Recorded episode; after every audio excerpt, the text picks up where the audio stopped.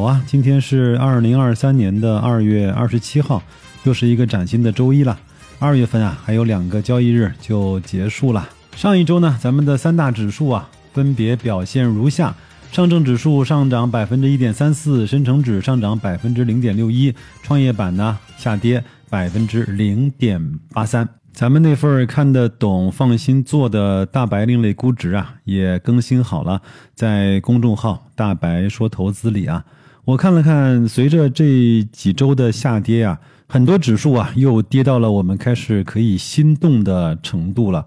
中概互联、证券、保险都是 PB 的百分位呢，在百分之十以内了。银行 ETF、房地产 ETF 和基建 ETF、红利 ETF 啊，整个 PB 的估值啊，都回落到了百分之五以内，甚至是百分之三以内。不知道能不能再买到一块钱以内的中概互联，也不知道能不能再买到零点六元以下的证券保险，一块钱以内的银行，零点七元以内的房地产，以及零点七五元以内的 H 股。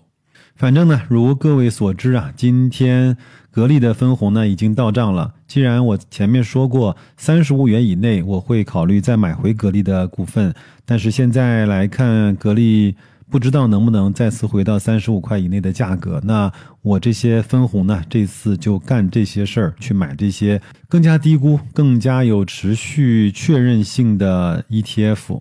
当然，具体到这些 ETF 怎么选、怎么投、怎么建立底仓、怎么去做网格、在什么时候去卖出啊，我们会在我们的社群里啊去更多的交流。如果你愿意来的话，可以到公众号的底部对话框输入“社群”两个字，找到属于咱们的那一节九又四分之三的站台。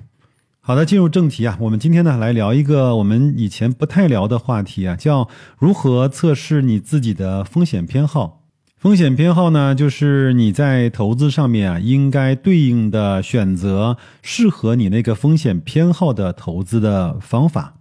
我先给各位举个例子啊，比如说啊，你面前有两个盒子，其中有一个盒子里面呢有一枚硬币。让你呢去猜哪个里面有硬币，猜中的话呢给你一百块钱，猜错了的话呢什么都没有。但是呢你选择不猜的话呢，你可以安安稳稳的拿走二十块钱。这个时候各位稍微停一下，可以想一想，在这样的情况下你会去做什么样的选择？如果各位啊学过数学期望值的话，应该知道去做选择的概率要比拿走二十块来的更好，因为。你猜中的数学期望值呢是百分之百乘以百分之五十，你猜错的数学期望值呢是百分之零乘以百分之五十。那么这样的话，整个你去做选择的综合数学的期望值就是百分之五十，也就是五十块钱。那当你安安稳稳拿走了二十块的时候呢，其实是不如去做那个选择的。但是呢，各位有没有想过，在不同的金额下，你的风险偏好会变得不一样？如果是一百元、零元和二十元这个组合的话，很多人会去选择我要去赌一把。但是呢，如果是一百万和零和二十万的这个选择中，很多人就开始产生了动摇和犹疑。我再给各位一个极端的情况：如果是一个一百亿零元和二十个亿，不要说大家，白老师想都不会想，拿走那个二十亿就可以了。所以呢，在不同的仓位下，每个人的风险偏好是有一些不一样的。我再给各位举一个真实场景的案例啊，各位呢，如果说去过澳门的话呢，比如说啊，我们给每个人呢一万块钱的筹码，你可以仔细观察一下。这个人呢，玩游戏并且下筹码的方式呢是什么？如果说一个人呢，把它分成两摞，一摞就是五千块，压了大，压了小，输了或者赢了两三把就结束的情况下，这个人的风险偏好一般是比较高的。另外一种人呢，是每次压一百块，玩了一晚上，一共压出去了两千块，还有八千块在那根本就没有用。那所以这个人的风险偏好呢，一定是小的。风险偏好太大和风险偏好太小呢，其实在投资中啊，都会有一点点小问题。我曾经见过一个相对比较好的人呢，是如何去下这样的筹码呢？他是先在旁边看。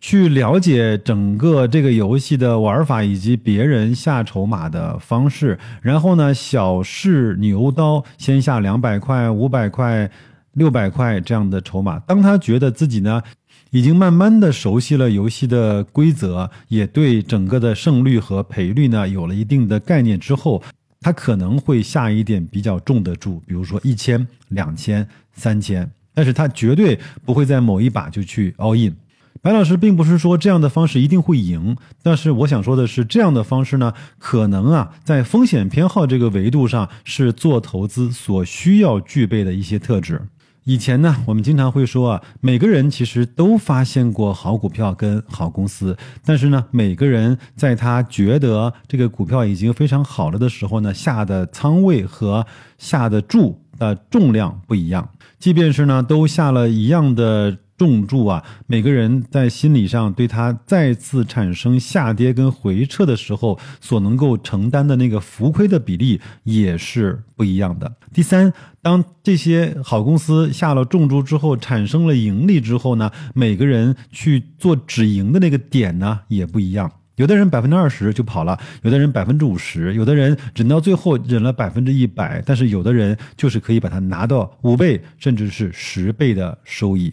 最后呢，帮各位总结一下，知道自己的风险偏好是一件很重要的事情。这样的话呢，在投资市场中啊，可以帮助你赚到你应该赚的钱，让你去少赔掉你不应该去赔的那些损失。第二个呢，你的眼界和大局观呢，配合你的风险偏好，才能够让你在这个市场上赚到应该赚到的最大化的钱。如果说你既专又博，那么你在投资市场上一定是可以赚到非常好的收益。打个比方，我们一直在这个投资市场上去进行学习。白老师呢也关注很多这样的投资的标的，也在很多期的节目中啊跟各位去分享过。我打个比方，我们我们去看一百个投资的标的或者是方法，去深入的去研究其中的二十或者三十个，但是呢，真正在我们的实操中，我们只做我们自己最有把握的那五到十个，这就是既专又博的概念。如果呢，你是只专不博，总是在一些非常小的层面呢去钻那个牛角尖，比如说在两千多点的时候，你还会去研究它下跌有多少空间；在六千点的时候，你再去研究它最高是不是能够涨到六千五百点。这就是在一个错误的时候啊，哪怕你去做了正确的事情，那大概率结果是不太好的。所以呢，我们在大白另类估值这个宝藏的估值体系中啊，给大家用长期的维度去展示了估值的高低，